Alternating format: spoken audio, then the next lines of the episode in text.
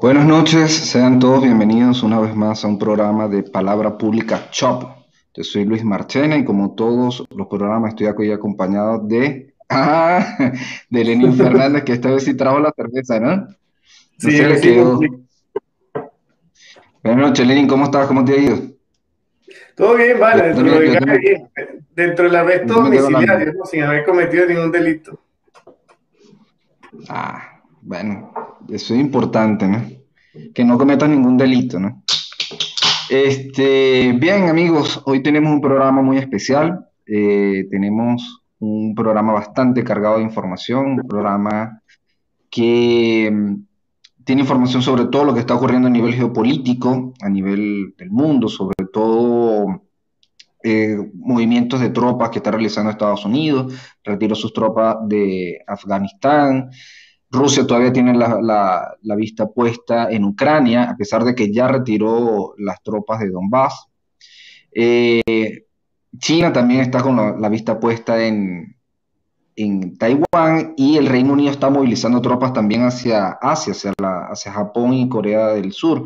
Entonces, realmente aquí en Palabra Pública, con este escenario, nosotros la pregunta que nos hacemos es si estamos al borde de una tercera guerra mundial. Entonces, para responder a esta pregunta tenemos un invitado muy especial el día de hoy, que es Humberto Andrade. Humberto Andrade es periodista, es eh, editor jefe de Conintec y es una persona bastante informada sobre este tema y lo podemos hasta considerar un especialista en esta área y lo tenemos el día de hoy. Buenas noches, Humberto, ¿cómo estás? Buenas noches, Luis Carlos. Buenas noches, Lenín. Muchas gracias por invitarme. Yo no llegaría a llamarme especialista, pero sí, digamos que que, sigo mucho de estos temas este, informativamente, este, sobre todo todo lo relacionado con, con, con, China, Rusia y los movimientos que, que, que, se hacen tanto políticos como militares y económicos desde, desde esos lados y bueno, cómo están afectando este, a todo el mundo. Este, y particularmente ahora estamos en un momento bastante eh, activo, como, como tú dices, hay mucha información y hay muchísima información que está cambiando constantemente sobre, sobre la marcha, está, están dándose acontecimientos. Entonces, bueno, este, vamos, a, vamos a empezar porque hay mucho para, para hablar. Sí, así es. Eh, bien. Humberto, a mí me gustaría comenzar con, con el siguiente punto ¿no? de, esta, de esta conversación que vamos a tener la noche de hoy. Eh, Estados Unidos retira sus tropas de Afganistán, una situación un poco complicada, ¿no? 20 años después, una guerra bastante costosa, después de 130 mil muertes en total entre civiles, militares. Eh, una guerra que es importante recordar que comenzó en el año 2001, eh, después del atentado del 11 de septiembre, cuando el gobierno de entonces, George Bush, intentó, digamos, eh, dar busca, eh, dar casa, mejor dicho, a Osama Bin Laden por ser el, el, autor intelectual y material de, de esos atentados. Eh, pidió al gobierno, el gobierno de Pakistán eh, le ofreció entregar a Osama Bin Laden si el gobierno de Estados Unidos le ofrecía pruebas fehacientes de que Osama Bin Laden era el autor de esos atentados Estados Unidos se recusó a eso e inició una guerra que duró 20 años. Una guerra que, digamos que en los últimos 10 años se sabía que iba a perder Estados Unidos. Siempre se buscó una salida, digamos, honrosa a esa situación. Eh, durante el gobierno de Obama hubo varios intentos de retirar las tropas, durante el gobierno de Trump también. Y finalmente ahora el gobierno de Joe Biden se declara el retiro de todas las tropas de forma definitiva. Entonces, me gustaría que comenzáramos por ahí, porque ya habíamos comentado algo en el programa pasado que Rusia había movilizado tropas hacia Crimea, ya las retiró. Entonces, se está dando un movimiento militar internacionalmente bastante interesante y que muchas personas pensaban que era ya el inicio de la Tercera Guerra Mundial. Entonces vamos a responder precisamente esa pregunta en este programa, pero primero que quería que comentáramos eso de que ocurrió en Estados Unidos con, el retiro de estas tropas. Exacto, bueno, el retiro de las tropas está, digamos, por iniciar, eh, todo el, porque es una, una, operación que logísticamente es muy complicada eh, de evacuar todas, todas esas tropas, que, de las cuales apenas una, una pequeña porción son realmente tropas este, formales estadounidenses. La mayoría son de estos que llaman contratistas de seguridad y hay tropas de la OTAN que también son superiores en número a, a las estadounidenses, pero que la evacuación, o sea, no es realmente una evacuación, el retiro de, de Afganistán lo va, el transporte es, responsabilidad también de Estados Unidos y mm, de todas esas tropas, tanto de los contratistas como de los, los de la OTAN.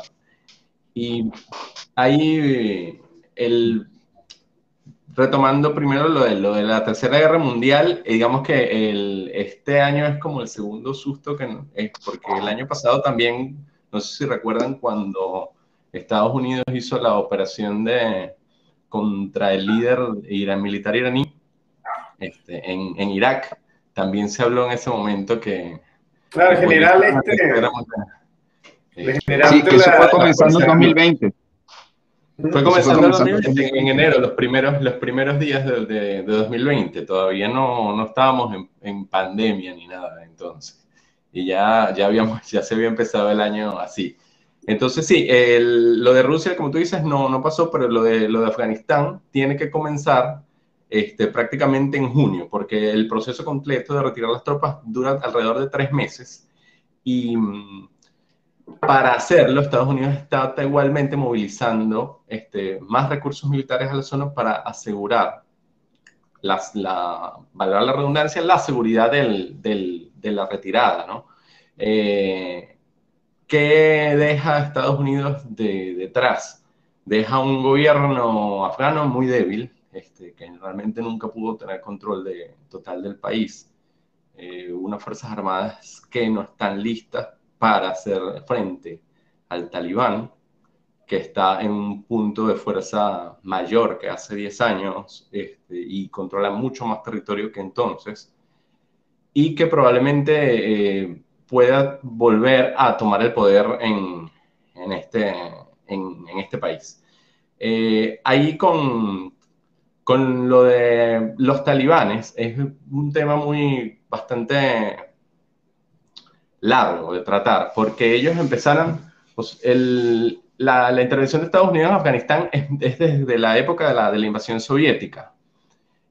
Porque ahí, entre Estados Unidos y Arabia Saudita, y con el apoyo de Pakistán, eh, digamos, armaron y entrenaron a los a lo que después serían los talibanes, ¿no? Que a, lo, a, los, a los guerreros, o, lo, digamos, los clanes guerreros de, de Afganistán. Y ahí estaban los talibanes también de esa época, que, que, que, que, digamos, que proporcionaban? Proporcionaban armas y proporcionaban dinero, financiamiento, tanto a Estados Unidos como Arabia Saudita, y eso se canalizaba a través de, Pakistán, que era, digamos, el, el, que, el que hacía, o, hacía la operación real en, en el terreno. Ahora, de, de, esa época, fíjense la, la fortaleza que tiene el talibán en este, en este momento no, no puedes, o esa gente sigue financiada, ¿no?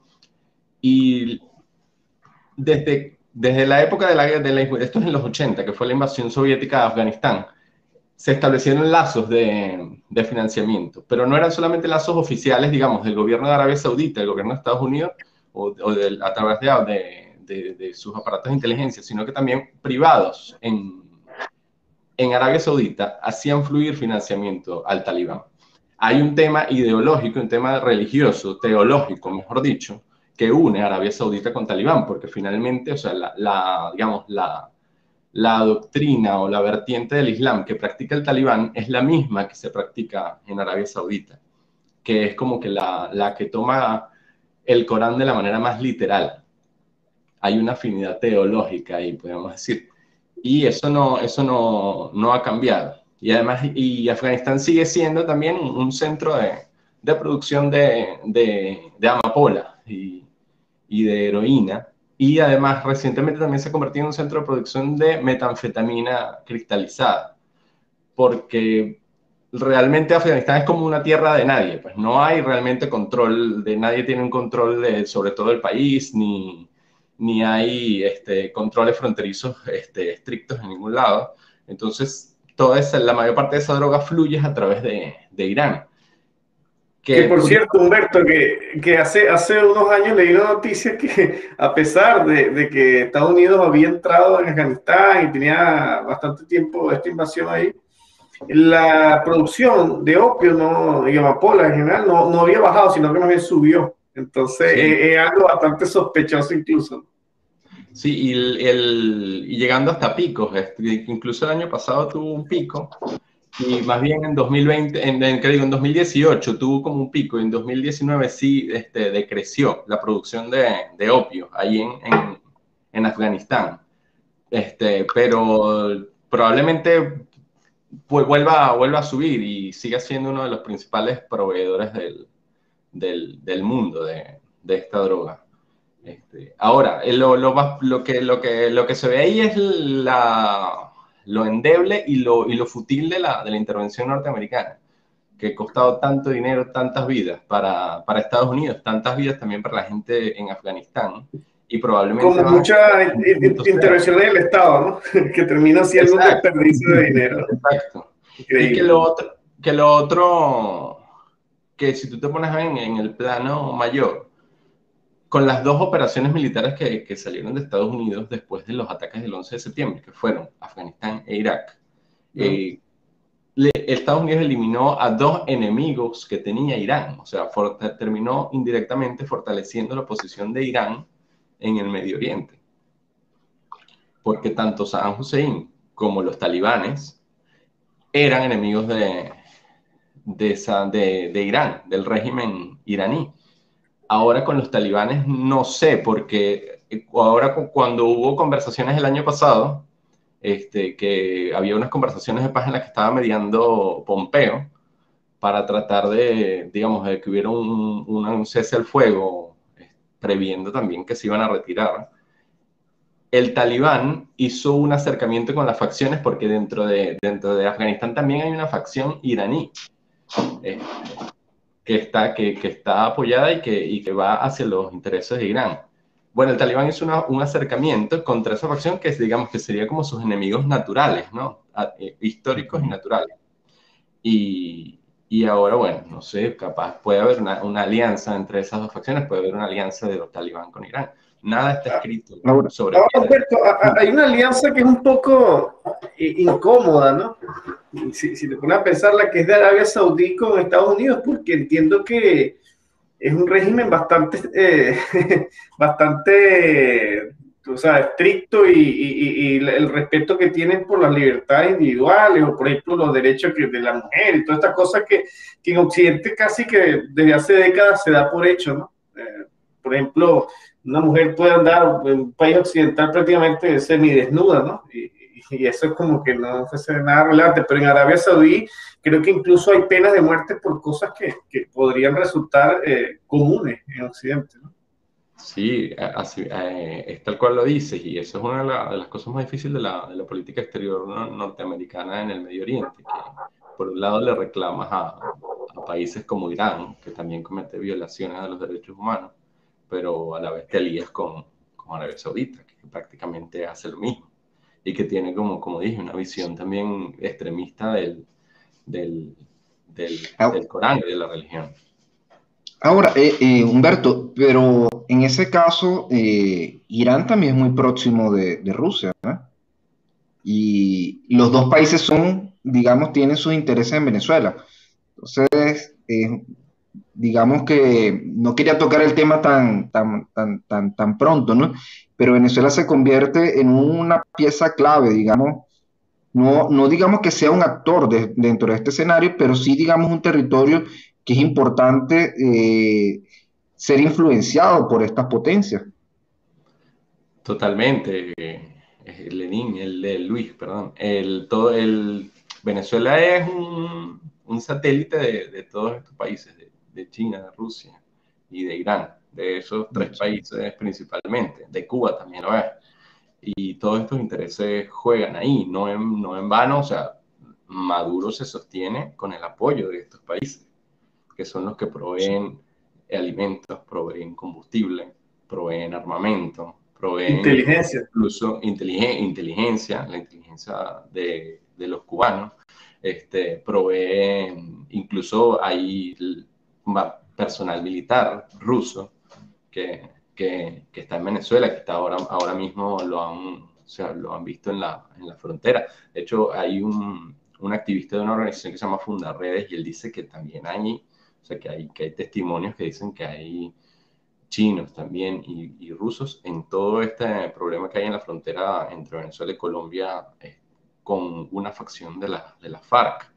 Entonces, sí, Venezuela es un, un representante de todos estos países, digamos, que son contrarios a la democracia, contrarios a, a las libertades individuales, contrarios a, al libre mercado también, y que usan a Venezuela como una cabeza de playa en, en América. Este, el año pasado también hubo hasta, la, hasta las denuncias de que Venezuela quería comprar misiles de, de Irán.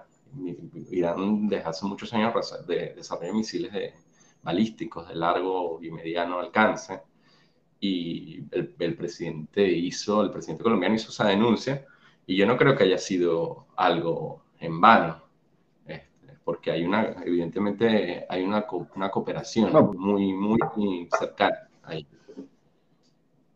La cosa es que hay, Ahora, misiles que si los ponen en Venezuela pueden llegar a, a Estados Unidos también, o a otros países Ahora, aliados. Exactamente. Ahora, todo ese movimiento militar es una cosa que llama mucho la atención porque Estados Unidos retira sus tropas de Afganistán en el mismo, digamos, prácticamente el mismo tiempo en el cual prácticamente está rompiendo relaciones diplomáticas con Rusia.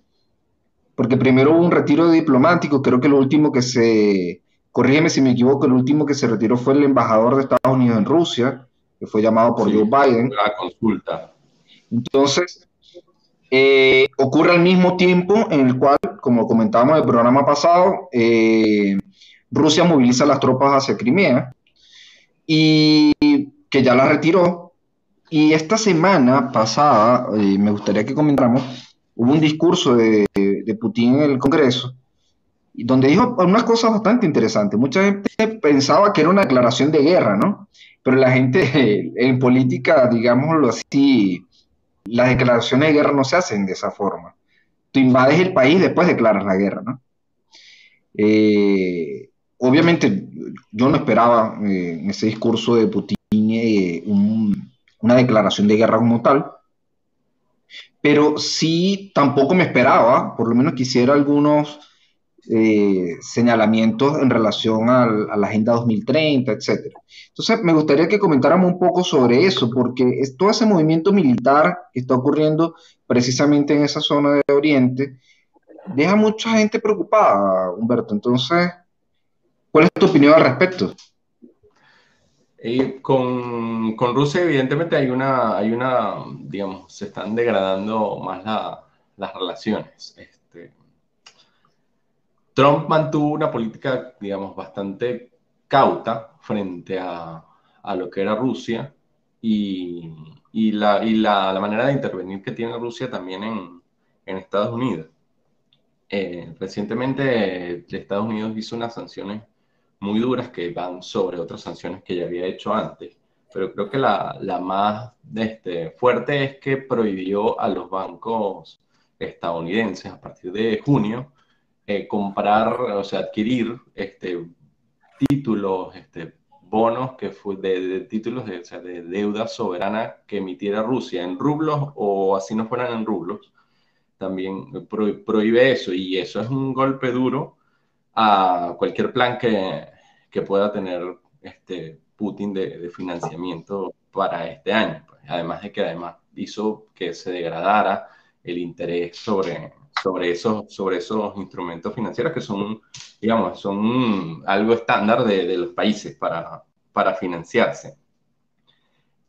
Pero eso también viene en consecuencia a, una, a, a varias cosas que pasaron el año pasado, y una de ellas fue el, el, el ataque cibernético que hicieron sobre una plataforma que se llama Orion, que es de una empresa llamada SolarWinds, que ofrece servicios de, de monitoreo de redes, de redes informáticas, ¿no?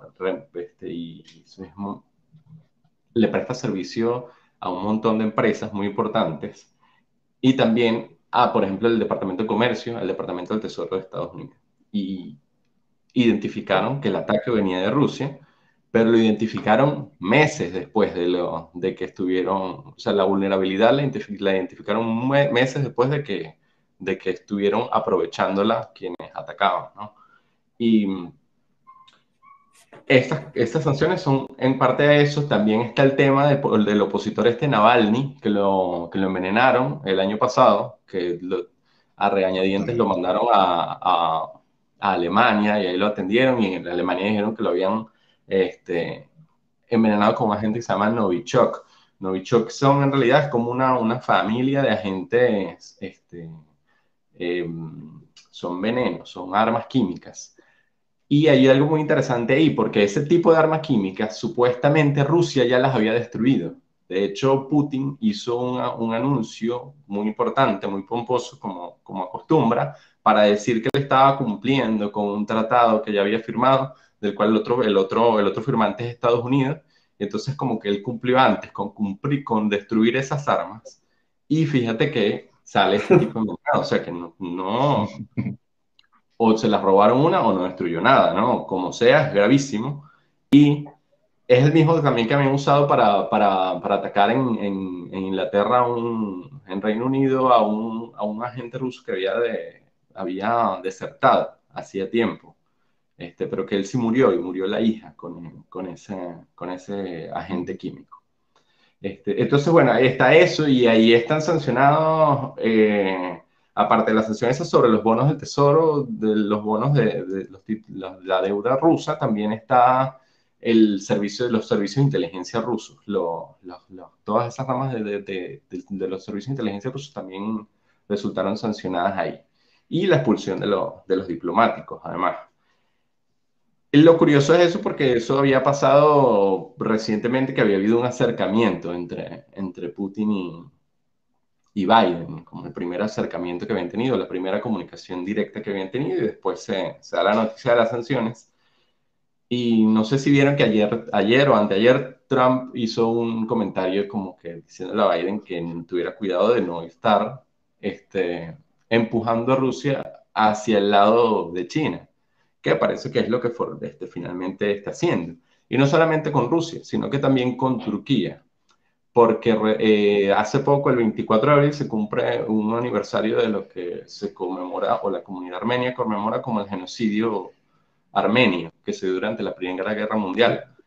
Y claro, tú escuchas o lees los, los recuentos de cosas y evidentemente eso era era un genocidio. Pero Ahora hay que, hay que recordar algo.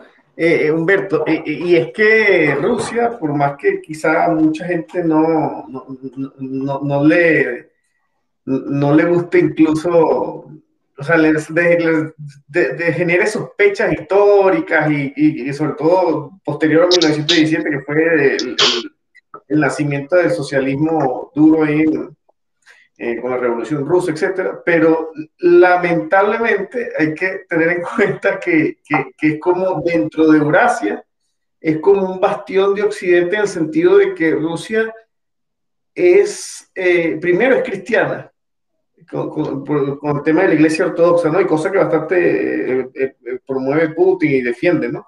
Que, es cristiano ortodoxo, entiendo.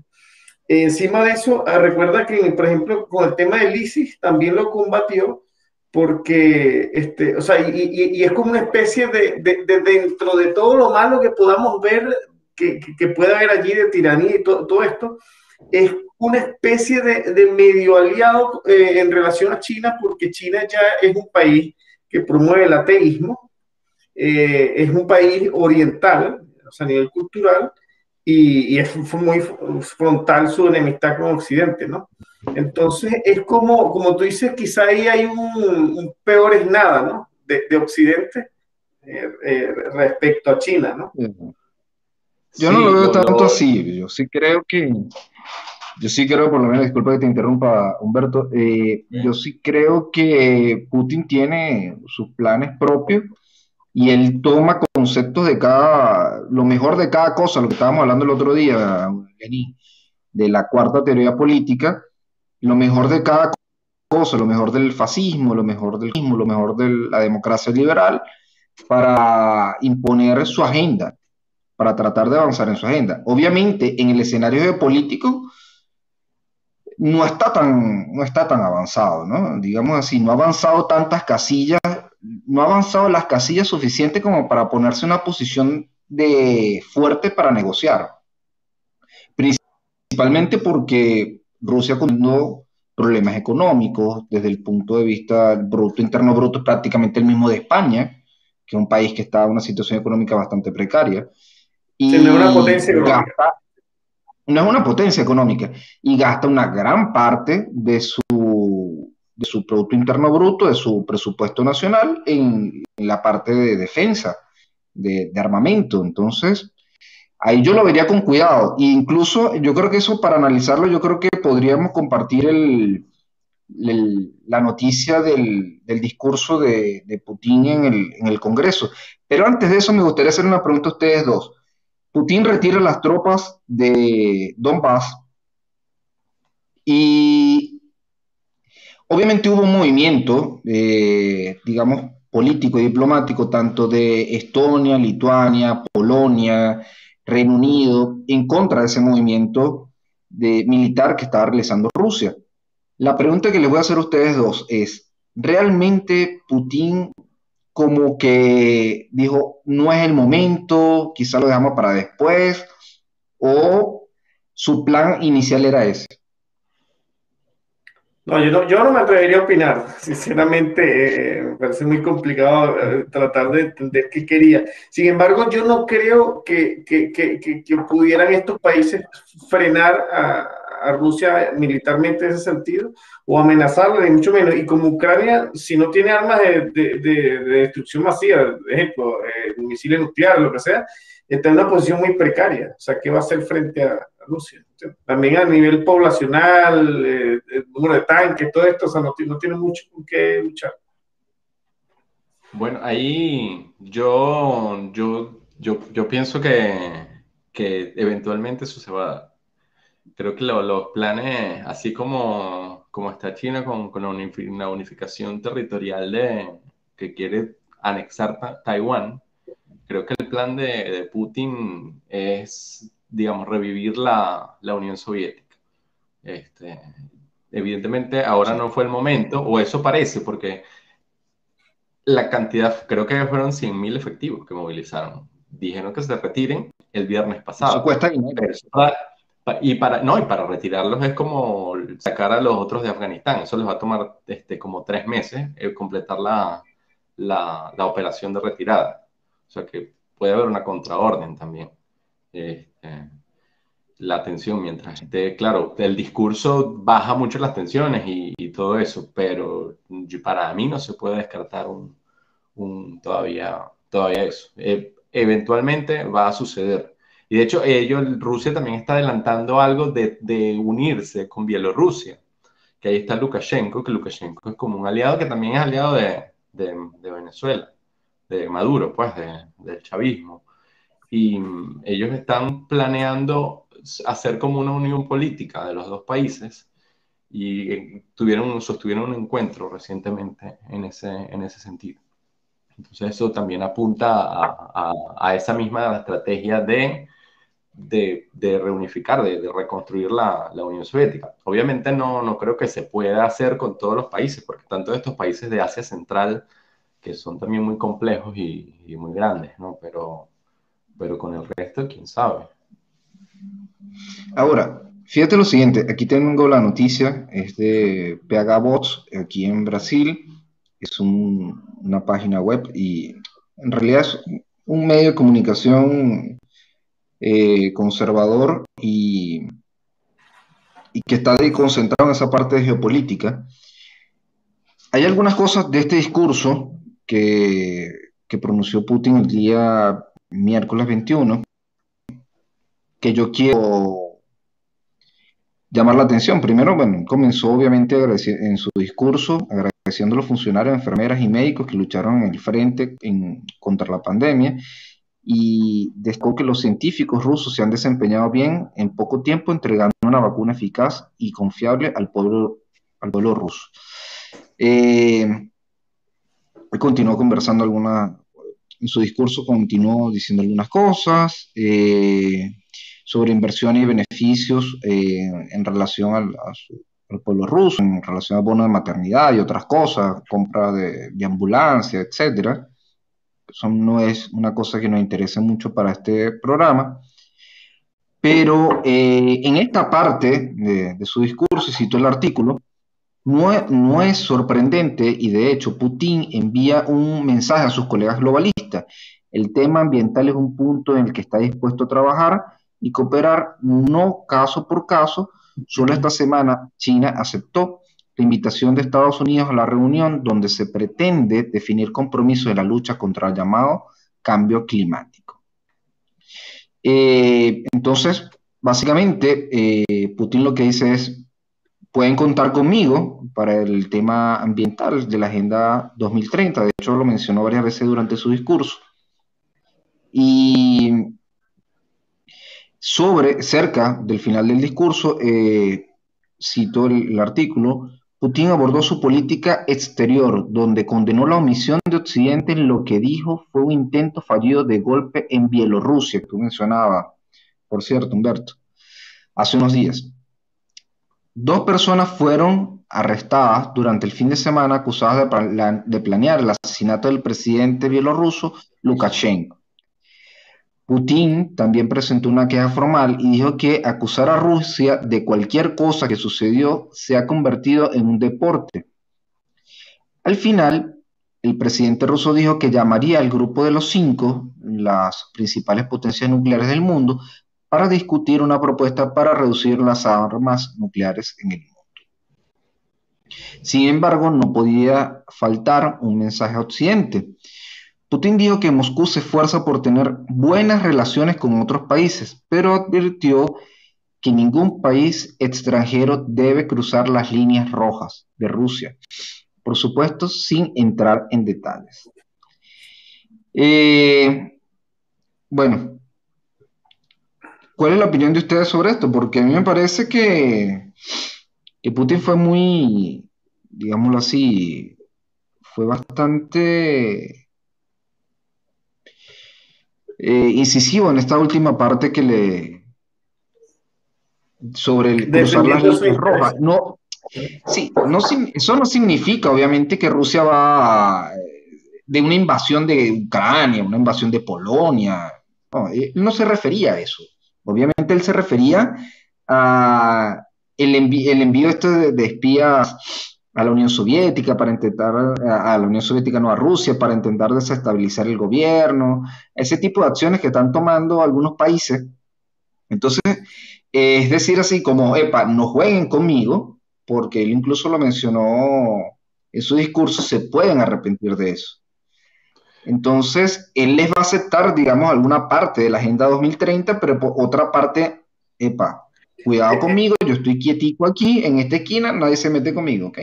Eso te iba a decir, yo tenía esa duda de hasta qué punto él eh, iba quizás a alinearse con esta agenda o, más bien iba a haber un choque porque quizás iba a decir, bueno, eh, ya ustedes si quieren controlar gran parte del mundo, pero o sea, Rusia es mía y yo soy el que manda aquí, estos son mis intereses y no se metan aquí, ¿me entiendes?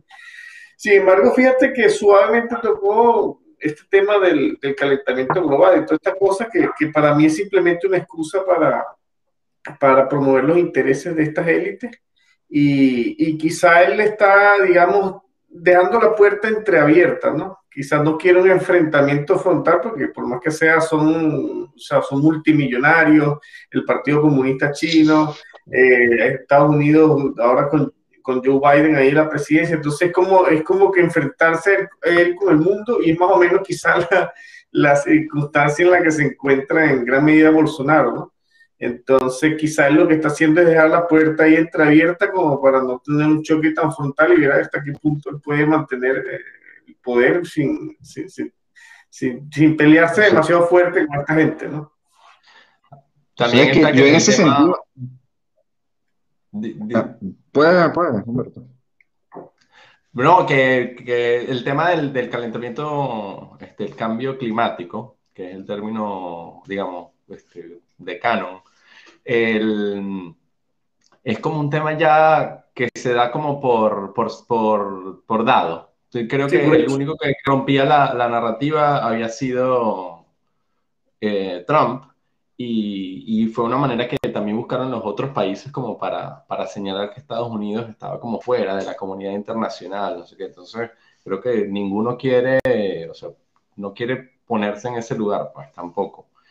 Y mm, en cuanto a, a, al, eh, eh, eh, toda esa agenda, creo que es general. me refiero a cambio climático, e inclusión.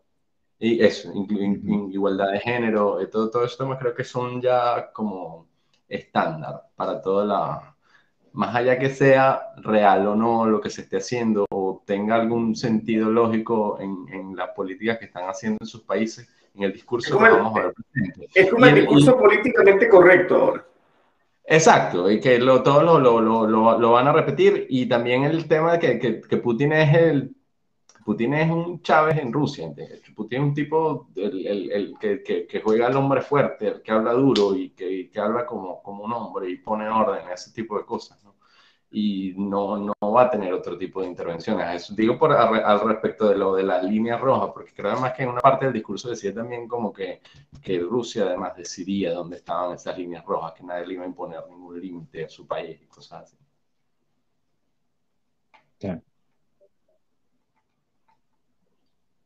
Ahora, Lenin, tú comentabas una cosa sobre Bolsonaro y yo creo que sí. No, yo creo que no lo comparía tanto con Putin, sino lo comparía más con Australia, ¿no? Lo que está viviendo Australia en este momento, Australia es un país que se ha dedicado en los últimos meses a enfrentar a, China.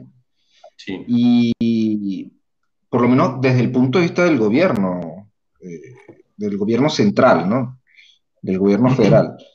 Y China ha, adoptado la misma estrategia que Brasil, ha intentado entrar a través de los gobiernos estatales, a través de los estados, y en el gobierno, por lo menos de, Victoria, que es un estado de allá de, Australia, eh, logró un avance importante, solo que el Congreso, que pertenece su gran mayoría al primer ministro, eh, creó una ley para impedir que los estados firmen acuerdos internacionales que sean contrarios a la soberanía nacional.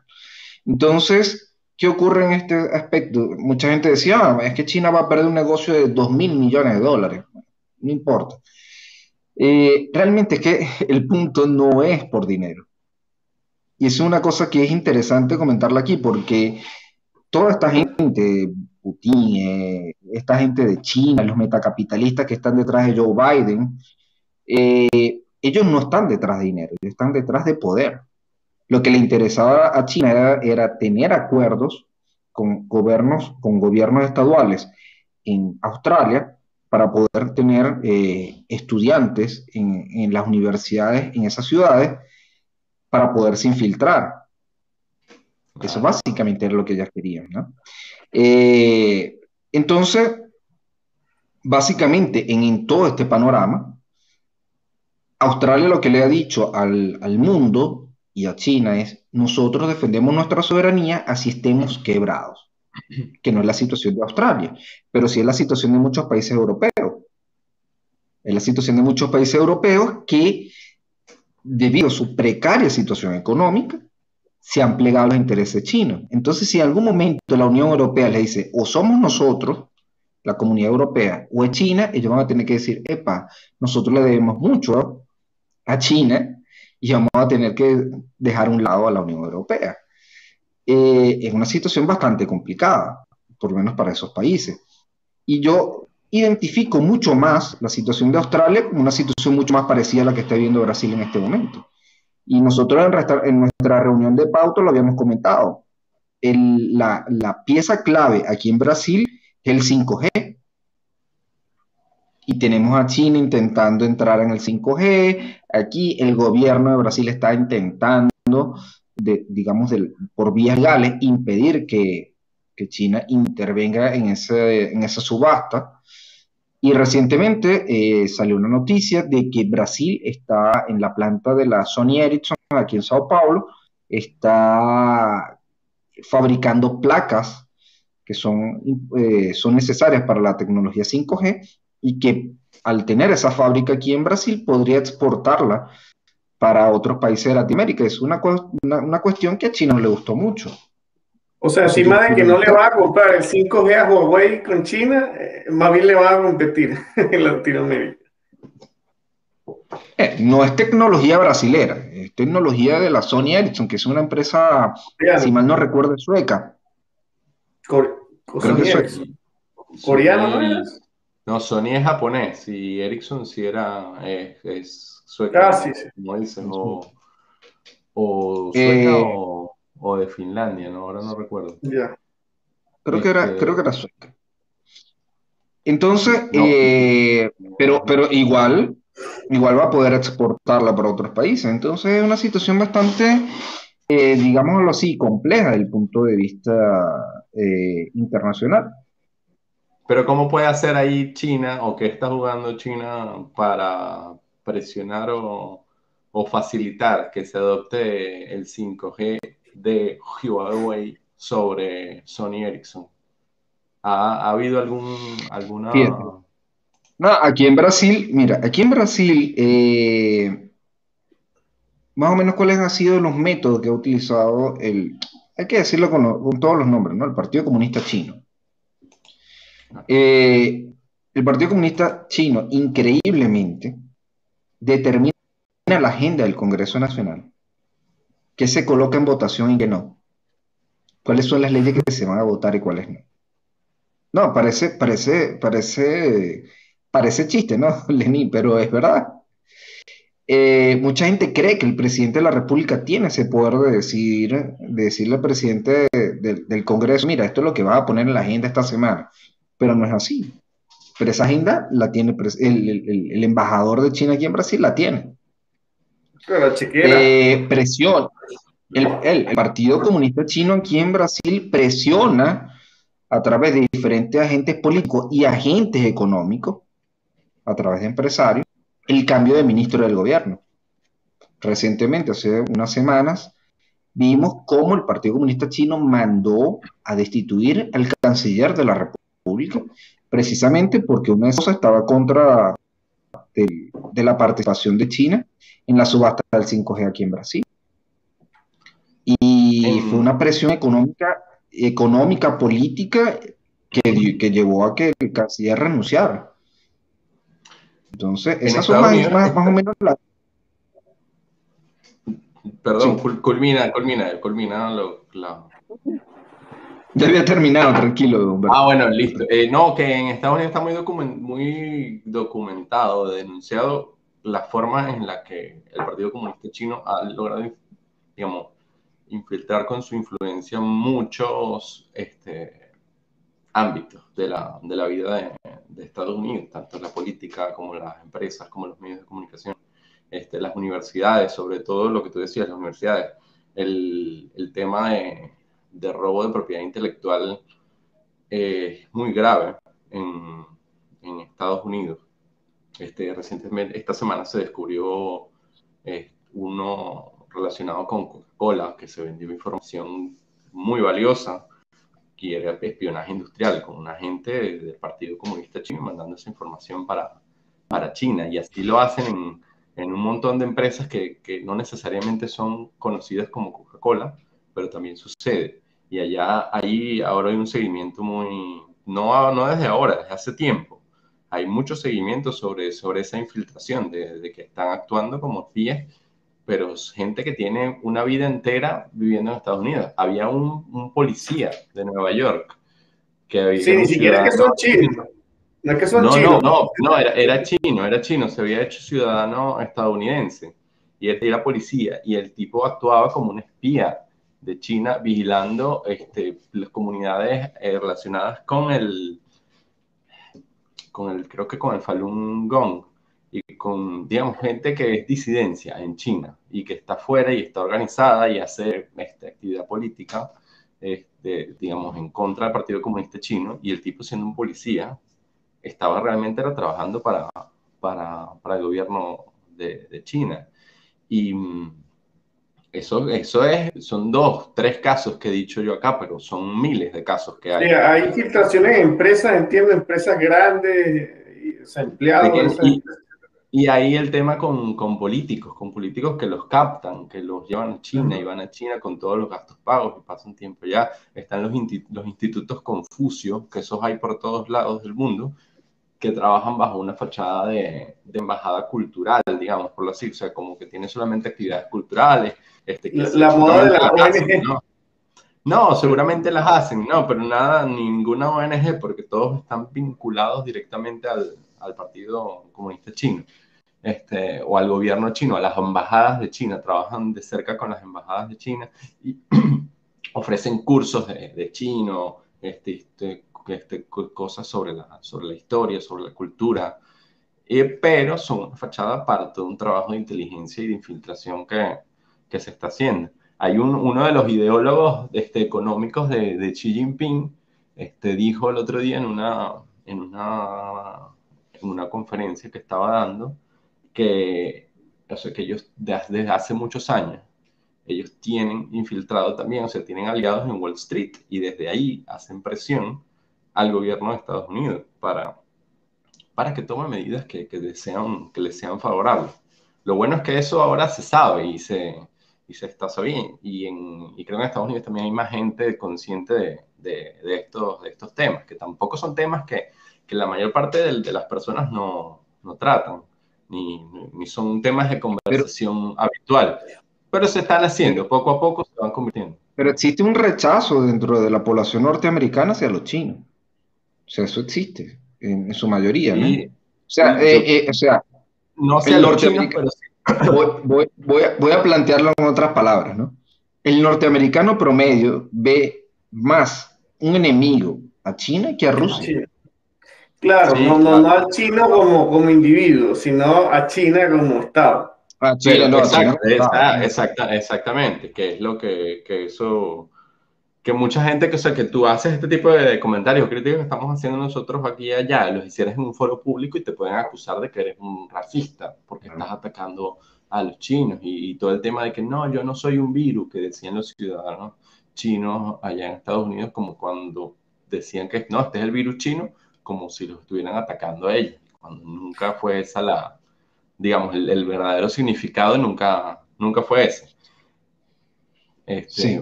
Ahora, Humberto, hay una cosa que a mí sí me llama la atención, ¿no? Eh, con Joe Biden en la presidencia, vamos a estar claros, eh, China, digamos, no tendría un mayor impedimento en hacerse el control de Taiwán. Y han dado claras señales de eso. Y parece que Joe Biden como que no está observando muy bien el panorama. Dice como que no, eso no está pasando, eso no es conmigo. Y al mismo tiempo, esta semana, el Reino Unido moviliza a la Marina hacia las costas de Japón y Corea del Sur, donde también Estados Unidos tiene presencia militar. Entonces, al final, ¿qué, qué, qué, ¿qué, estará pasando ahí? Porque China no va a desistir fácilmente de, de, de, de Taiwán. Eso es como Venezuela con el Esequibo. No, Entonces, eh, eso es como Venezuela con el Esequibo, entonces no va, a no va a desistir. Entonces, ¿cuál es tu opinión sobre eso? O sea, hay un movimiento que se está dando ahí, eh, tenemos a Japón, porque es una coalición, ¿no? Tenemos al Reino Unido con Japón, eh, Australia, Australia, tratando de, hacerle, tratando de hacerle frente a China. Tenemos a Estados Unidos como que haciéndose los locos, podemos decirlo así coloquialmente, haciéndose los locos, como que ellos no están viendo nada. Y Rusia está intentando avanzar en el juego, como ya lo habíamos dicho, está en una situación de desventaja con relación a, su, eh, eh, a, su a las principales potencias, que es Estados Unidos y, y China, China, desde el punto de vista económico. porque no tiene la misma economía. Eh, si economía de China, imagina, Putin sería claro, no. el emperador. No estuviésemos hablando que es... Estaríamos hablando ruso. El, no, el tema con China y Taiwán es, como tú dices, es un objetivo que se pone primero en la lista una vez que ya Hong Kong está aprobado. Ya Hong Kong lo lograron, completamente se saltaron todos los acuerdos que habían firmado y digamos que ya con, este, Hong Kong se convirtió en parte de la, de la China continental, este, sin, sin, que me, sin que importara el reclamo internacional, sin que importara que, que se saltaron precisamente, que, que faltaron a, a, los acuerdos que, que, habían firmado hace, hace años, hace 20 años fue eso, que se dio el, el, traspaso gradual, porque Hong Kong tenía como, como una autonomía. China opera, este, así como lo ha hecho en Estados Unidos, China también opera dentro de Taiwán de la misma forma. Y hay una relación económica este, muy cercana también. Este, no, no son países que están aislados este, de ninguna manera. Y, y, hay una infiltración que el otro día escuchaba una entrevista de, de un ex militar estadounidense que fue comandante militar de los, de los marines en el Pacífico y él ha escrito un libro sobre, precisamente sobre el, tema de, de, China y él dice que el, en Taiwán no pueden, digamos, perseguir esa infiltración de manera tan fuerte porque políticamente hay muchas barreras, porque ellos se convirtieron en una nación democrática después de haber sido estado bajo un régimen autoritario muy fuerte y que, era muy también muy represivo.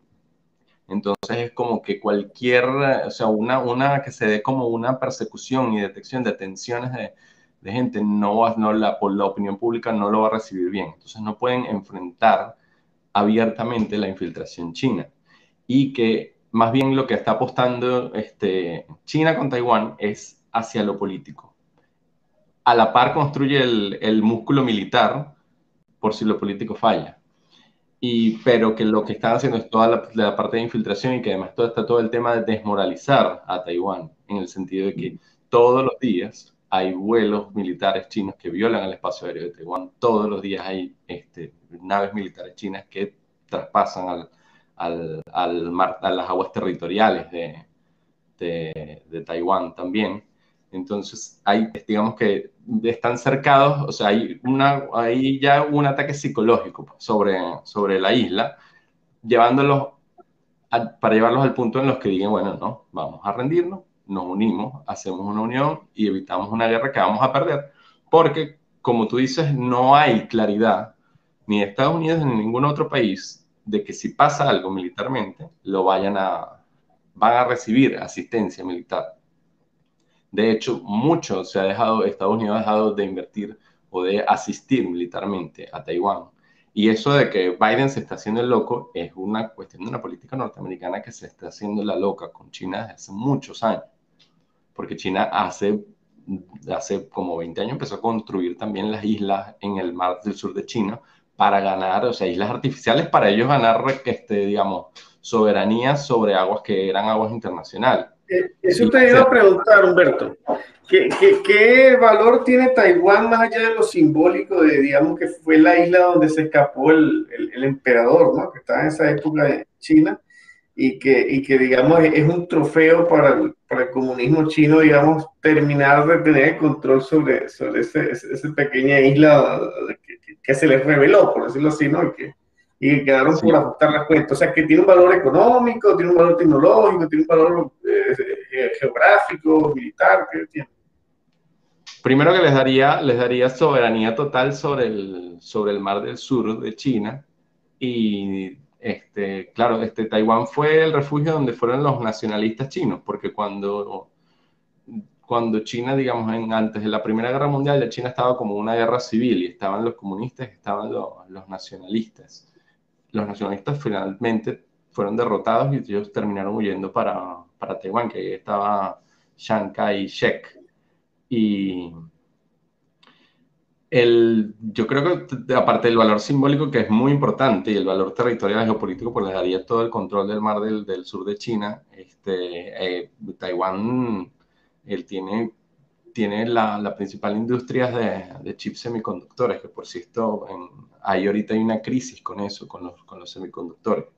En, en, la página de, de Conintec pública un, una, un análisis de eso, de hasta cuándo va a continuar la, la, la, la, escasez, porque hay una escasez, los, los, automóviles claro. están dejando, los, la producción de, de, de, automóviles está frenada, porque no hay chips suficientes para, para abastecer la, la demanda de, la, de, las industrias. Eso, y eso a raíz poco, del tema del, del, del, confinamiento, ¿no? A raíz del tema del confinamiento, porque bajaron la, bajaron la demanda de automóviles porque nadie salía, pero creció la de aparatos electrónicos, entonces todos uh -huh. se ordenaron a producir los, los chips para, para teléfonos inteligentes, consolas de juego, y ahora la industria automovilística vuelve, automotriz, vuelve a, a, a digamos, a, a, repuntar y no hay suficientes, pues la, no hay, lo que no hay suficientes son productores, empresas que produzcan estas cosas. Es como que lo, o sea, Taiwán está concentrada una producción de chips que es muy, muy valiosa, importante, o sea, es muy valiosa. Sí. De hecho, y que de hecho Trump le, el año pasado hubo unas sanciones que, digamos, impedí, van a impedir, o creo que ya entraron en, en, vigencia, que parte de esa tecnología se venda a China, porque es muy, muy importante para el despliegue 5G de Huawei, que eso es una, digamos, que es una política clave de, del Partido Comunista, este, de tener la, la, la, supremacía del 5G, que Huawei sea, digamos, el principal proveedor de esa tecnología en el mundo. Este, y sin embargo, siguen comprando, todavía siguen comprando. O sea, China sigue siendo el principal cliente de Taiwán de, esto, de, esto, de estos chips. Es el principal comprador de, de estos chips digamos, tendrían, ya no tendrían ningún conflicto si ellos tomaran, digamos, se recuperara la isla. Pero yo creo que apuntan más a, a que haya algún movimiento político, diga, seguramente debe haber algún partido en Taiwán que sea pro unificación también. Y, o, y hay movimientos y hay políticos trabajando para, para lograr que también haya una, una unificación, porque China es lo que se, ven, se vende ahora como el, como el poder global, además el que en que en el medio del caos de la pandemia, o sea, el, la narrativa de ellos, ellos son, fueron los que lo hicieron bien, o sea, que ellos no, no colapsaron, es el único país que creció en 2020, este, ellos o sea, todo lo hicieron bien, mientras que Occidente, este, digamos, colapsó en, entre encierros y cuarentenas y... Claro, eso, eso sí, si le querés las cifras al Partido Comunista, ¿no? son totalmente, totalmente, totalmente oscuras y son totalmente opacas para todo, porque incluso las mismas cifras de crecimiento, de crecimiento económico y todo eso, eso, eso es totalmente opaco. Yo no niego que, que no sea, que, que, que, China no crezca y que no, sea, no siga siendo un, un, o sea, que cada año no se haga más, más fuerte económicamente pero evidentemente que hay todo un interés propagandístico también el manejo de esas cifras. Y todo el, el, lo que está relacionado con el, con el proyecto este que, que, ustedes mencionaban la otra vez, que es el de la, ellos lo llaman una, una ruta una franja, una ruta. Y es como una construcción masiva de infraestructuras por, por todo el mundo, que para mí tiene como dos, dos vertientes eso, porque ellos están yendo a países que, son, que no pueden pagar eso, y se lo, se lo construyen todo y es a cambio de, de recursos naturales o de acceso geopolítico a... Eso es la ruta de la seda. Sí, pero son, hay un montón de, de infraestructura portuaria y también este, de, de, por tierra, ¿no? Por toda Asia Central hacia Europa y de puertos que están haciendo por todo el mundo. Hasta en Ecuador hay uno este, de este lado de, del Pacífico. Hay un, un puerto que, que, está, que, que parte de este proyecto, que es un proyecto hegemónico también. Y sin embargo, hegemónico para China, hegemónico es Estados Unidos. Y ellos, digamos, el discurso que tienen internacionalmente en muchos foros es de víctima. Este, Xi Jinping se presenta como una víctima, que somos, bueno, estamos acusados y que por, por Estados Unidos, que está, igual que Rusia, que están tratando de frenar el crecimiento de, de esos países. Creo que es bastante Ahora, cuestionable. Ahora, Humberto, eh, ya tenemos casi, ya tenemos una hora, ya. Y antes de finalizar, porque me parece que abordamos todos los temas, antes de finalizar me gustaría que conversáramos un poco sobre lo que está pasando en Argentina, porque Argentina tuvo ahorita con este negocio de, de la pandemia un, un lockdown bastante severo durante bastante tiempo y no mejoraron.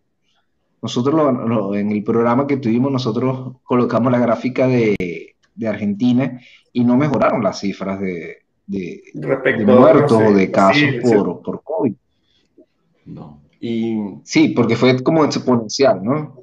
Entonces, eh, aquí en Brasil se hizo muy eh, famosa una noticia porque la compartió Bolsonaro, que Argentina decretaba toque de queda.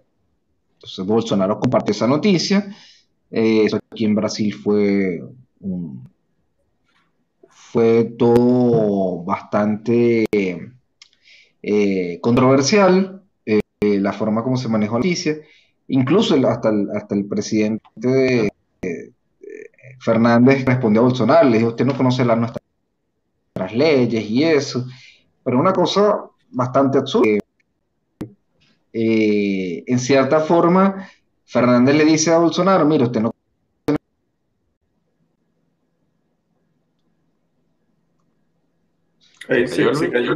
Entonces, me gustaría saber. Si puede repetir, Luis, que, que, Fernández le dijo a Bolsonaro. Se perdió la última parte, Luis. seguía siendo un toque de queda. Sí, aquí ¿Sí? Eh, seguía siendo una parte, eh, seguía siendo un toque de queda, porque cuando tú no puedes salir desde las 8 de la noche hasta las 6 de la mañana, creo que es, sigue siendo un toque de queda. Lo que pasa es que en la constitución tú le puedes colocar otro nombre, pero sigue siendo un toque de queda. Sí, y, además que cuando dio la noticia dijo que lo iba, digamos que lo iba a estar vigilando la, se iba a dar como un despliegue de, las Fuerzas Armadas, este, que después él negó todo eso, no, que las Fuerzas Armadas van a salir a hacer una este, labor sanitaria. Y, una labor. Este, o sea, como que iban a, apoyar, pues, en, en los controles de temperatura. No sé por qué todo, todo es muy, todo es muy, todo es muy, todo es muy, como se dice, tan, tan poco, es muy poco, como muy poco definitivo, muy poco, o sea, un día dicen una cosa, pero al otro día este, le empiezan como a, matizar, prohibieron las Entonces, clases. Y, quizás tú sabes que la Argentina es muy poético, ¿no? Entonces... Sí, pero sabes que cada vez que, que el presidente ha dado acá este, parte sobre el COVID, algunos anuncios, siempre cada, cada anuncio va como marcado por un montón de como de imprecisiones, de cosas que dice que ofenden a alguien. Hubo la vez esta que hizo ese anuncio, salió un montón de gente ofendida porque habló, habló de los niños con síndrome de Down, que también que no entendían nada, entonces también era un foco de propagación de la, de la enfermedad. Este, y un montón de cosas que, que, son, primero que son innecesarias de decirlas y además, y que crean más confusión. Y que terminas de diciendo, pasando estas cosas, pues, porque evidentemente tú dices que hay prohibición de transitar de 8 a las 6 de la mañana, que van a salir los militares a la calle, es un toque de queda militar, que es controlado por, por militares. Que después eso no se ha dado, en, en la práctica no, no se ha dado así. Este, por lo menos acá, eso era sobre todo referido a, a, Buenos Aires y al área metropolitana de, de Buenos Aires. Este, pero en, acá en Buenos Aires la gente está circulando. Los establecimientos comerciales sí están cerrando a las 8 de la noche. Los que son restaurantes y esto solamente a esa hora están como para delivery y, y para llevar, ¿no? Pero no están cerrando y, y se ve gente en la calle. O sea que a, eso voy con lo de que digo que nada es tan definitivo, porque hace ese anuncio tan, como tan severo y después en la práctica no, no se vio nada. Se suspendió las clases y después, por lo menos la ciudad de Buenos Aires interpuso un, un, recurso ante la Corte Suprema de Justicia que le autorizó a abrir las escuelas. Entonces las escuelas están funcionando todo este, con burbujas, todo su horario restringido, unos protocolos ahí bien estrictos para para, para evitar contagios y bueno, así está la cosa. ahí, a mí me parece curioso que, por ejemplo, estuvo, pasó el verano y en el verano la gente fue, fue al mar, la gente fue de vacaciones, la gente hizo fiesta, hizo todo, y durante los meses de verano no se reportó ninguna, no se reportaron picos de, de contagio. Entonces ahora pasó, pasa el verano, justamente pasa el verano, pasa la Semana Santa y ahí es que empiezan otra vez la, la, la noticia de que, bueno, su, hay picos de contagio, se llegó al pico, el pico récord de contagios, 20 y pico mil contagios en un día después de eso, ¿no? Y es lo que motiva todas estas, todas estas medidas, pero eh, hay, hay, hay ese, esa, esa, esa cosa gris ahí que uno no entiende, porque en un momento sí, si la gente se está comportando igual, que en otros lados se empieza, o sea, porque se sale de control ahora, porque no antes, y que, y que hay muy, mucha desconfianza también, ya uno no tiene confianza en, la, en lo que son las autoridades, pues ni, ni, regionales, ni globales, ni nada.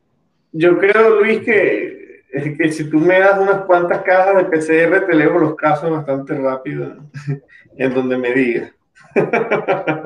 La confiabilidad de los test. Sí, el número de falsos positivos que un médico, un médico alemán llegó y dijo eso, o sea, ustedes me dan una caja de pruebas de yo te desato una pandemia en cualquier ciudad. Este, no, pero en realidad es así. O sea, no necesita, no necesita ser muy, muy experto para, para saber por qué un virus respiratorio no se disemina eh, durante el verano, porque durante el verano hay mucho calor, la gente se mantiene un poco más distanciada precisamente por el calor. Eh, el virus es sensible a rayos ultravioleta, ya está comprobado que el virus necesita 15 minutos. Eh, exactamente. Y en espacio abierto como en la playa, imposible diseminar un virus de ese tipo. O sea, no tiene claro, cómo. se, está moviendo igual que, que las gripes estacionales, tal cual. Exactamente. El, el patrón es exactamente el mismo. Ahorita Argentina está entrando, ya está en otoño. Sí, eh, exacto. Ya, ya está en otoño, ya va ahora para invierno. Aquí en Brasil es la misma cosa. Y solo que aquí en el caso de Brasil ya está saliendo precisamente de, de, esta nueva ola que se, se presentó por la, por la mutación del virus en Manao. Que de eso en realidad podríamos hablar después en otro programa. Que ya de por sí lo hablábamos, pero se ha actualizado bastante la información. Esos son los temas que, que no le gustan a YouTube. Mira, no te creas, yo he visto, yo he visto, yo he visto programas de YouTube que no los han, todavía no los han bajado. no, pero creo que lo que hacen es que, por ejemplo, la gente que monetiza no, no monetiza. No monetiza. Con eso no, no, te dan, no, te dejan ganar plata. Con Nosotros no monetizamos, entonces estamos liberados. Hay, hay como una... eh, todavía, todavía. Este, todavía. El, hay, hay, pero esta, todas estas plataformas son muy, muy sensibles para, para, eliminar contenido. O sea, cualquier denuncia y de una vez eliminan cualquier cosa sin, sin, sin ningún sin mayor detenimiento. Pues, porque yo, creo que tú te pones a denunciar cosas de zurdo o, o, de, feminazi, entonces no, no te... O sea, son hay, hay ese sesgo, es que no te acuerdas cuando, cuando, cuando interpelaron, yo no, no, no, no es interpelar, eso, eso es un término muy venezolano.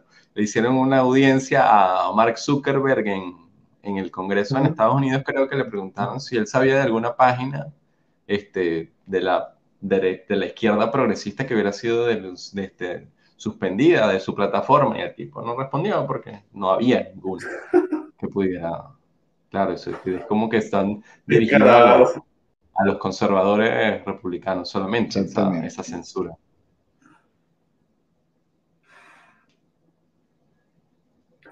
Bueno, una última pregunta, Humberto. Eh, ¿Del lado de quién te pondrías tú hoy día con, esta, ¿no? con este Estados Unidos de Biden, mercantilista y, y, y, con todas estas cosas que está promoviendo, ¿no? Estas cosas transgénero, etcétera. La China súper autoritaria, ¿no? De, toda la vida. Eh, bueno, Putin ya tú lo conoces y bueno, eh, es que está como difícil tomar partido, ¿no? Sí, no, hay uno no, hay uno no, evidentemente que si te pones a escoger entre eso, es difícil responderle. Pero igual uno se va con, tienes que, que, que alinearte con tu, con tu lado, ¿no? Con el lado que está más cercano al, al tuyo. La cosa es saber cuál es Pero, pero sí, es el detalle que, o sea, no, ya no, está claro, ¿verdad? No existe algo que sea ni remotamente se acerque, por decirte, al, liberalismo. O sea, no estamos hablando quizá de, de, finales de 1800, algún país por ahí que, que simpatizaba con eso y se quedaba más o menos neutral. Y bueno, si me agredes, yo me defiendo y ya, Sino que son un montón de países que tienen unas políticas bastante nefastas, o sea, que, que, que, son, por decirte, el tema de la persecución contra las drogas y la guerra contra las drogas es evidente que no sirve y lo que hace es generar un montón de presos que, o sea, que, tienen, o sea, son delitos sin víctimas tienen este, o sea, un montón de, de, robos que se hace básicamente de, los ciudadanos para despilfarrarlo en, en cuanta cosa se les va ocurriendo, ¿no? Que esta idea mercantilista. Y es prácticamente un saqueo también con los bancos centrales, eh, la persecución de, la, las libertades de expresión, de un montón de cuestiones que, que, que, mira, yo, yo creo que es muy poco lo que queda hoy día de Occidente ya. Y eso es correcto, ahí está eh, toda esta, todas estas cosas que, en las que nosotros estamos de acuerdo de, en cuanto a libertades fundamentales, es como que pasaron de moda para el público, ¿entiendes? Tú, no, tú hablas de todo, en medio de la pandemia se vio, se ve además cómo claro. a cuenta del virus se, se, se, pisotearon todos los derechos fundamentales. Porque a, cuenta de de evitar la muerte del, del, 0,0, ¿cuánto? 0,0 algo por ciento. tú, la tuberculosis tenía 1 o 2% de mortalidad por población, ni siquiera por infectados, por población, o sea, decenas de veces más que el, el coronavirus. Y la gente seguía haciendo su vida, pero entonces con esta excusa tan, digamos, endeble, eh, y unas campañas de terror increíbles. Eh, eh, han, bueno, han puesto en un arresto domiciliario a prácticamente todo Occidente, mientras China ya entiendo que hasta hacen fiestas y todo, y, y, tiene la economía ¿no? reactivada, y bueno, nosotros seguimos aquí castigados. ¿no? O sea, sí, y además, creo que es muy poco lo que queda Occidente. Y discutiendo, y discutiendo estos temas tan divisivos que, que, no dejan nada, sino que lo que dejan es la grieta en, la, en las sociedades, ¿no? O sea, el tema de, del racismo como se está tratando en Estados Unidos como si estuviéramos en 1910 o en 1930, ¿entiendes? No, no, estamos en esa época. Y la, el, todo el, la, la movida de política para, para, eso, para mantener cerrada a la gente y apoyada desde los medios de comunicación. No sé si, si vieron lo que, lo que hizo Project Veritas que es una, una iniciativa de periodismo de investigación en Estados Unidos que expusieron a un tipo de CNN, que era como un jefe técnico de CNN, diciendo que para ellos, o sea, ellos estaban conscientemente explotando el terror de la gente a la pandemia, ¿no? Exagerando. Y manipulando los datos. Exacto, para, para, para hacer parecer como que todo estaba peor por rating, pero para mí, claro, también hay una agenda política detrás de eso, una agenda política de control. Y que le, dieron el control de, una, de una cosa sanitaria a las policías, ¿entiendes? Hicieron algo policial, algo que no es policial. Es lo que yo comenzaba el otro día con, con, un, amigo. Que, o sea, ¿qué, puede corregir un policía si el policía apenas está entrenado para hacer su trabajo y a veces lo hacen tan mal? o no lo saben hacer, lo que, lo que tienen que hacer como policía es que a hacer, pero muchas veces tú llamas y ni siquiera llegan. No, y, exacto. Y el, por eso te digo, o sea, ni siquiera hacen bien su, el trabajo, les vas a poner tú que hagan una cosa que ellos no saben hacer. O sea, ¿cómo pueden ellos intervenir sobre una situación de salud pública? ¿Cómo pueden ellos determinar si hay o no hay un peligro de salud pública en algo que está haciendo?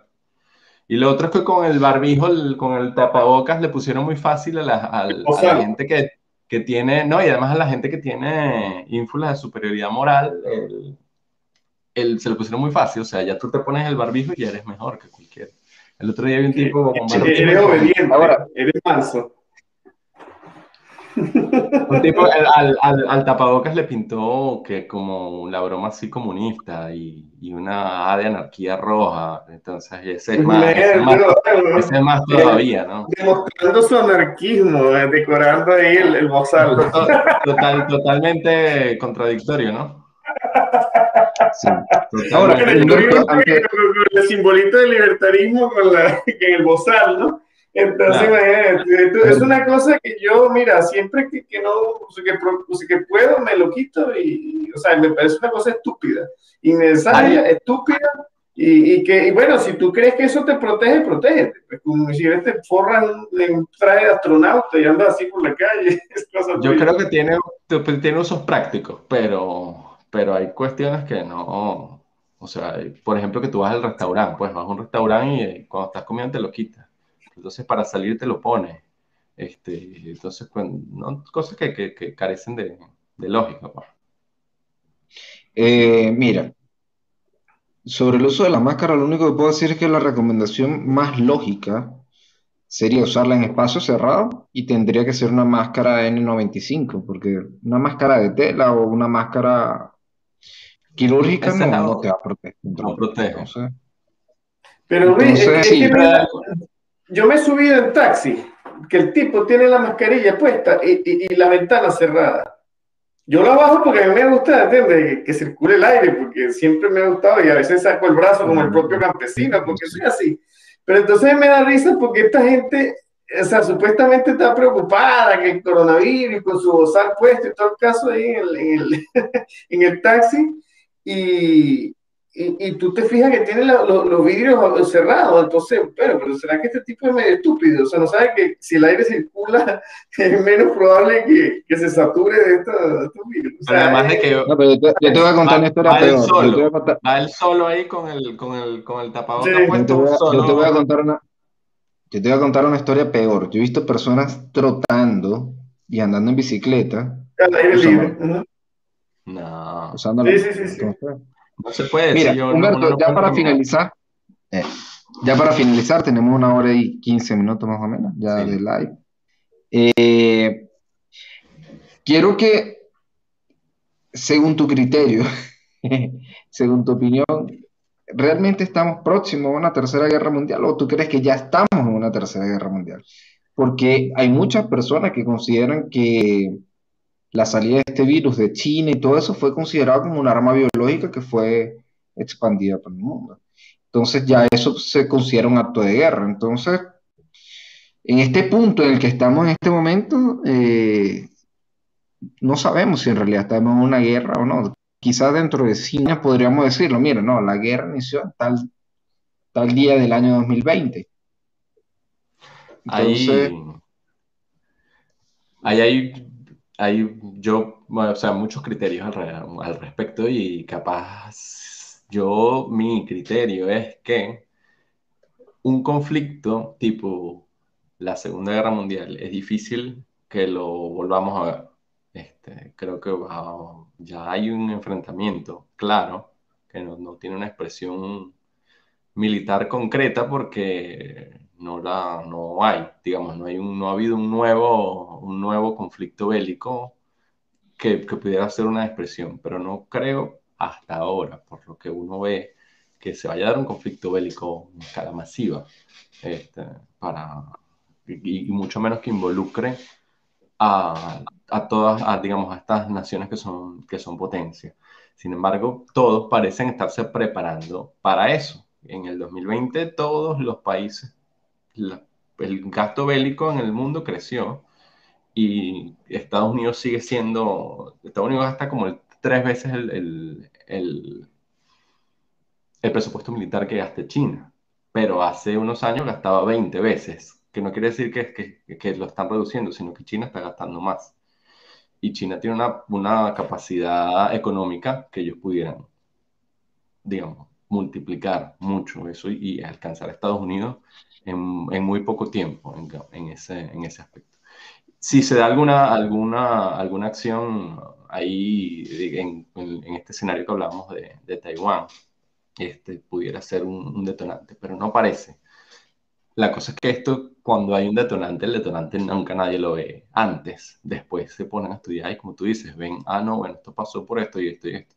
Pero eso se ve en retrospectiva creo que, yo sí creo que estamos en, un polvorín, hay muchas tensiones por muchos lados y por algún lado va a ceder, no va a ser algo masivo a gran escala, pero por algún lado va, va a haber alguna confrontación, así sea entre, digamos, entre satélites de, de estas potencias, se va a dar.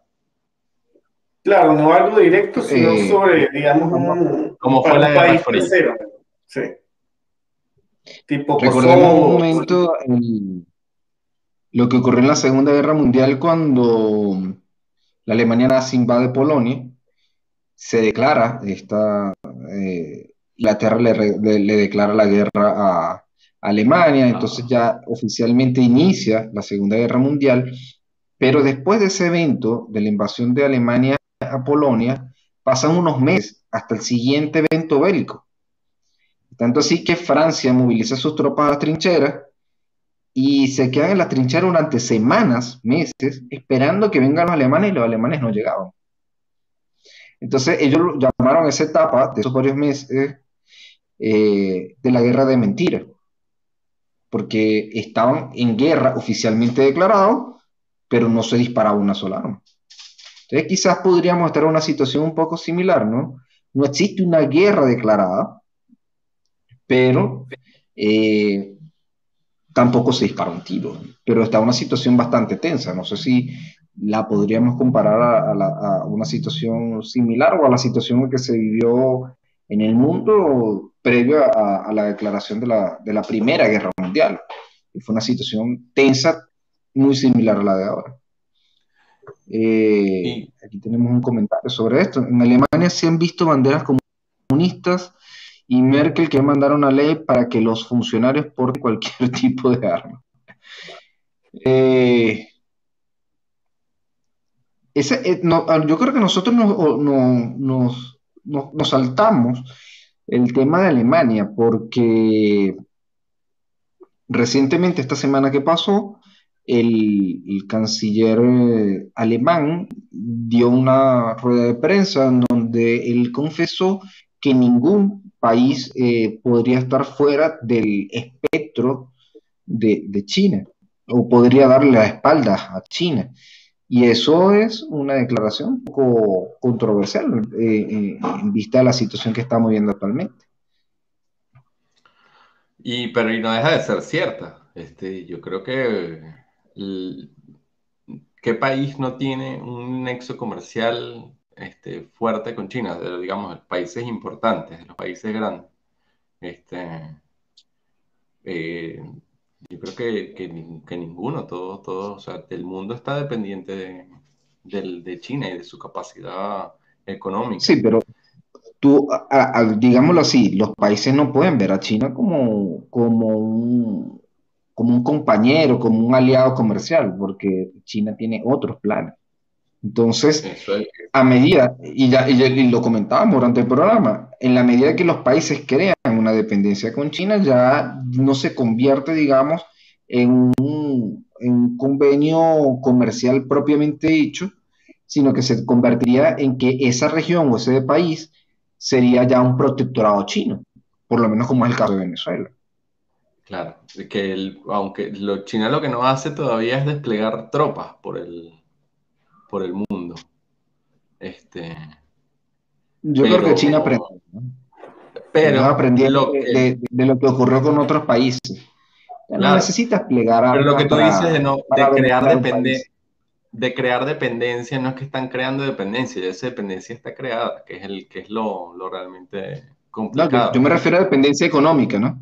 Sí, no, claro, pero ya, esa, ya, ya hace años que, que, estamos en esa situación y que yo creo que a eso Estados Unidos con, con la, con la durante la presidencia de Trump y no se han cambiado todo. O sea, la posición de Estados Unidos respecto a China, mm, este, Biden no es que ha echado todo para atrás y volvió todo a la, a la normalidad, porque en cierta forma no se puede. Y Xi Jinping en un, en un foro económico la semana pasada, o o hace dos semanas dijo que, que no se podía estar hablando de como de, de, estar separados o de, o de, separarse de independencia, sino que él abogaba por más libertad comercial y más, más, más, más igualdad. Y yo creo que eso es un llamado respecto a que siguen movimientos pensando en tratar de disminuir esa dependencia económica, manufacturera que hay, que hay, que hay con China. Y muchas empresas yo creo que también en cierto punto pueden estar de acuerdo porque han sufrido mucho el tema que habíamos hablado de la, del robo de propiedad intelectual. Muchas empresas que operan, operan en China. Y es que, y a veces el robo de propiedad intelectual puede ser eh, formalizado en China, en el sentido de que puede ser parte de las condiciones que te pongan para que tú puedas instalar tu fábrica ya, puedas empezar a hacer negocios allá, es que compartas parte de, la tecnología que tiene. Y es eso, o no haces nada, o te dejan, o te dejan instalarla y después te dicen que te la van a quitar y lo pueden hacer. Eh, no hay nada que, que, pudiera frenar eso al Partido Comunista Chino. Ese, no, ese es un monstruo que creó Estados Unidos en la época de Henry Kissinger. Cuando lo dejaron participar a China, sí. Eh, porque los norteamericanos en esa época creían que si China se abría hacia, una hacia un liberalismo económico iban a terminar siendo una democracia. Y lo que hicieron fue que le dieron las herramientas económicas para que el comunismo se expandiera y fuera, imagínate, no sé si has visto el meme del perro grandote que está con, un mazo en la mano. Eso fue lo que convirtieron a China. Y el, pero la, y la idea era como que también hacer contrario a lo que está pasando ahora con, con Biden es se, mantener separado a Rusia y, y a, lo que era la Unión Soviética y a la China de Mao, que no es ni, que no es, no es ni la sombra de lo que es ahora.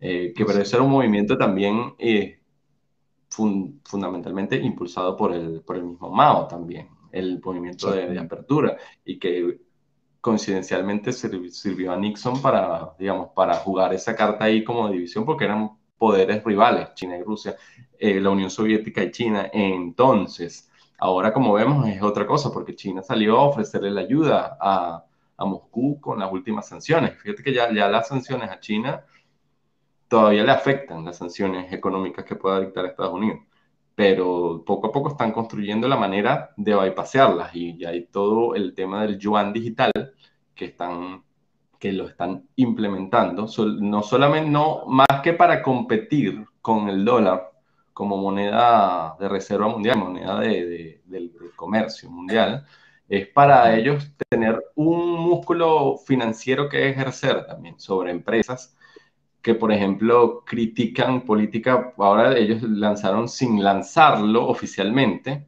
hicieron un boicot a la empresa esta de ropa H&M, porque hicieron un comentario sobre, sobre la situación de la minoría musulmana de la provincia de Xinjiang, que la están metiendo en campos de reeducación. Este, de concentración. Para no usar sí, no, no, yo, yo uso la, la, la, terminología oficial, pues, que, que, que, usan, que son campos de reeducación, que, que de ninguna manera niegan que existen, pero que bueno, prácticamente, o sea, ellos dicen que no, voluntariamente vienen acá y, y, en el norte y en el norte de China también hay campos donde, de concentración donde meten a, a los cristianos, a los católicos. Es, hay, hay, persecución también contra los cristianos en China, y porque también son, que también son una minoría. El conflicto y entonces. Sí, ya lo, ya lo habíamos comentado hoy, ¿no? Ya lo habíamos comentado. Claro, de la OTAN y Estados Unidos en Europa, pero bueno, el despliegue de la OTAN y Estados Unidos en Europa es, es, es permanente, ¿no? De hecho, Estados Unidos forma parte de la OTAN, ¿no? Por eso, exacto, no, Estados Unidos es el motor de la, OTAN, pero Estados, el, el centro de la, de la, OTAN es Estados Unidos. Y, claro, o sea, la OTAN es el coco para, para Putin, porque es la, digamos, es, una alianza militar que se opone. También eso, es un, eso quedó de la Guerra Fría, la, sí, la OTAN. Sí. De hecho, hubo un momento en el cual Putin quería, a través de hackers rusos, eh, hacer una infiltración a través de los sistemas informáticos de Estonia. Y precisamente a partir de ese momento Estonia desarrolló un sistema de seguridad informático que está respaldado por la OTAN. Entonces... Es que eh, nosotros hablamos de Ucrania, pero paralelamente a movimientos a Ucrania hubo también movimientos militares hacia la parte de los países bálticos, Estonia, Letonia y, Lituania, que, que, que, también, que también eso también lo considera, digamos, este, en la visión de, de, Rusia, es parte de, digamos, de su territorio, también de su área de influencia natural, y es un área que, que realmente se ha volcado más hacia, hacia Occidente, pues, hacia la OTAN y hacia, y hacia la Unión Europea. Y pues una amenaza ahí para, para Putin. Bueno, ahora sí, amigos, eh, sus consideraciones finales.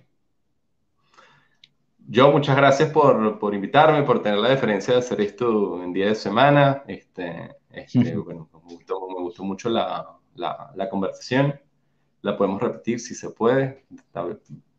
Estos mismos temas dan mucho para hablar. Este, mañana van a salir un montón de cosas nuevas de todo, de todo lo, que, de lo que hablamos hoy.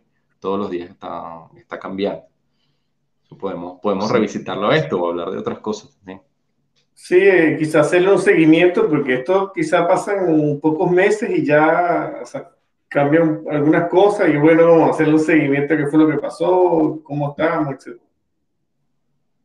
Exactamente. Bueno amigos, finalizamos por el día de hoy. Muchísimas gracias. Eh, antes de finalizar, les recuerdo eh, darle like a este video, compartirlo con sus amigos y seguirnos en nuestras redes sociales.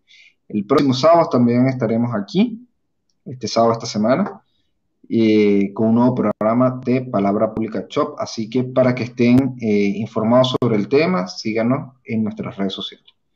Un abrazo, que tengan buenas noches.